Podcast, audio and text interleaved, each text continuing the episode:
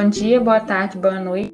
Você é ligado no podcast Isso é Ecologia. Eu sou Maria Luísa, estudante de Ciências Biológicas, e hoje vamos falar sobre como a perda de habitat dos orangotangos para a exploração ilegal do óleo de palma, azeite de dendê, vem sendo uma grande ameaça para a extinção da espécie.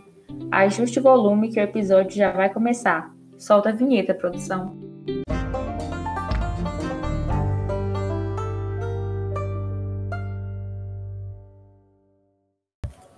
Eu sou Israel, graduando de Biologia estagiário no Laboratório de Ecologia Evolutiva e Biodiversidade da UFMG.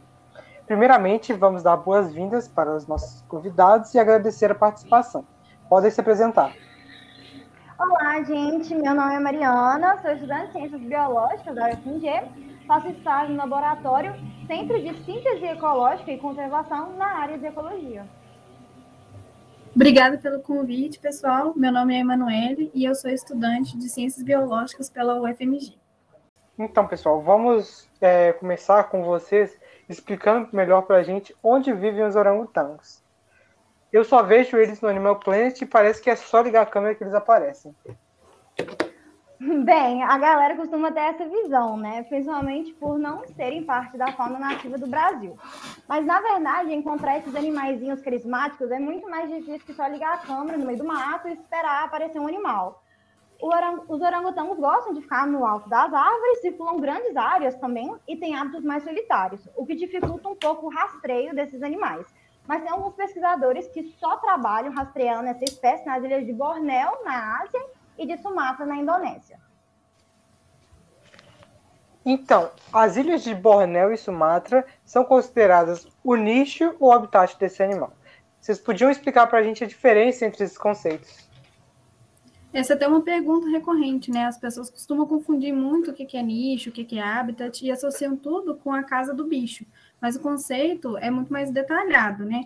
É, eu vou pedir a Mariana para falar um pouco mais sobre isso, por causa que ela trabalha no laboratório, né? E tem os conceitos mais frescos aí na memória.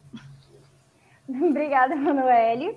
Bom, gente, nicho ecológico se refere ao conjunto de condições e recursos que permitem a sobrevivência e a reprodução de uma espécie.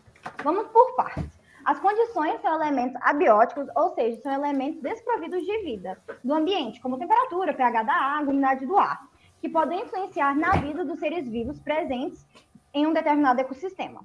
Elas não são consumidas nem esgotadas pelos organismos e podem variar na intensidade e também no decorrer do tempo. Já os recursos são tudo que o organismo usa e consome no seu crescimento e manutenção, tornando-se menos disponíveis para outros organismos. Ou seja, é qualquer substância ou objeto exigido para um organismo é, por um organismo para sua manutenção, crescimento e reprodução. Pode ser comida, parceiro sexual, nutrientes, uma interação ecológica, enfim.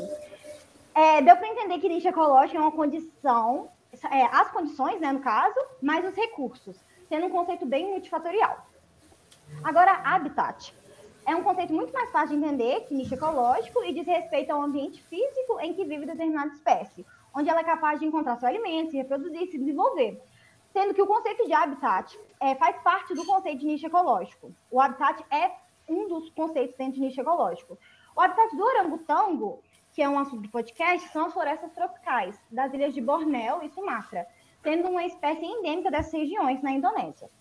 De uma maneira simplificada, podemos dizer que o habitat se trata do endereço, entre aspas, de determinado ser vivo, onde você pode encontrá-lo no mundo. As florestas tropicais, que são os biomas que a gente comentou, é, que onde moram os orangotangos, constituem um bioma muito complexo em termos de estrutura e biodiversidade, como a gente sabe, por, por aqui no Brasil ter a floresta amazônica, e também é um, é um bioma muito ameaçado. É caracterizado por receber uma grande quantidade de chuvas, possui árvores altas e frondosas, além de altas temperaturas. Emendando aqui, já pergunto para a Emanuele, como que você vê essa questão da ameaça de extinção dos orangotangos devido à exploração do óleo de palma na Ásia e na Indonésia? É um tema até bem complicado, né? Porque envolve grandes empresas.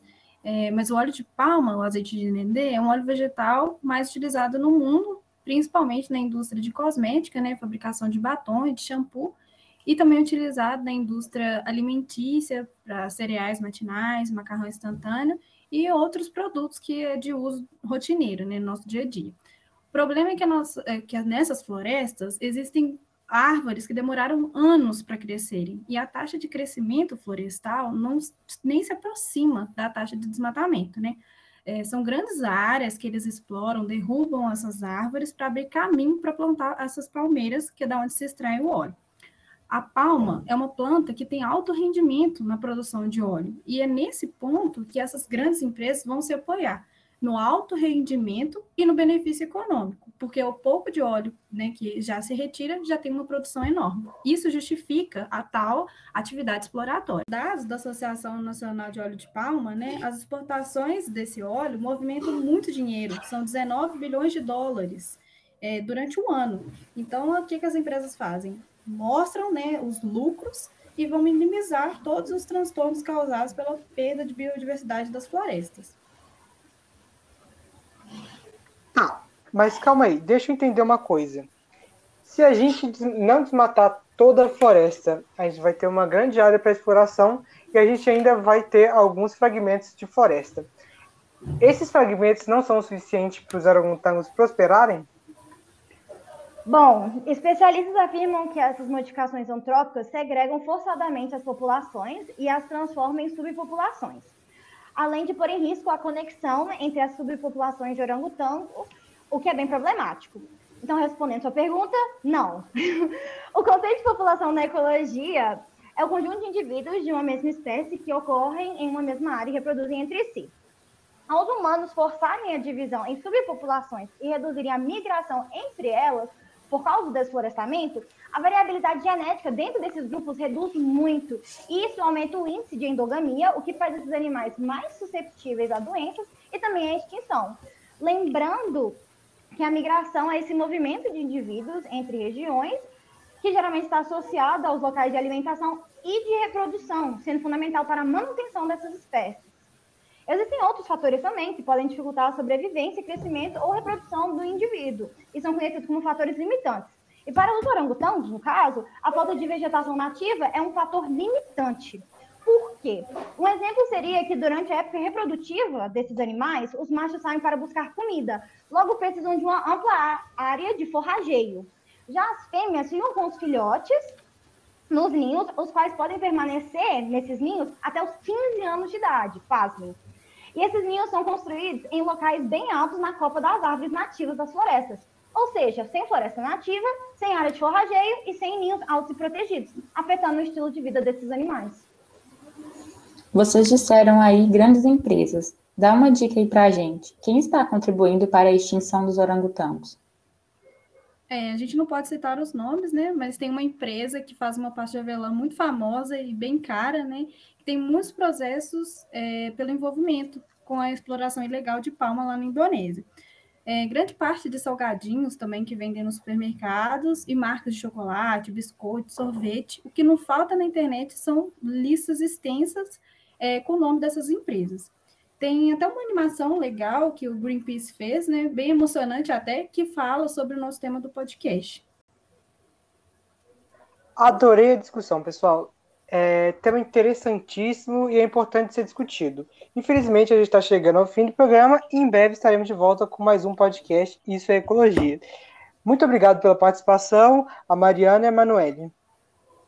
É, thanks, galera. Espero que os ouvintes também tenham gostado e digo que fiquei muito satisfeita em participar. Muito obrigada mesmo pelo convite. Obrigada, pessoal. Foi um prazer participar do programa. Quero agradecer aqui a participação das nossas convidadas e também dos nossos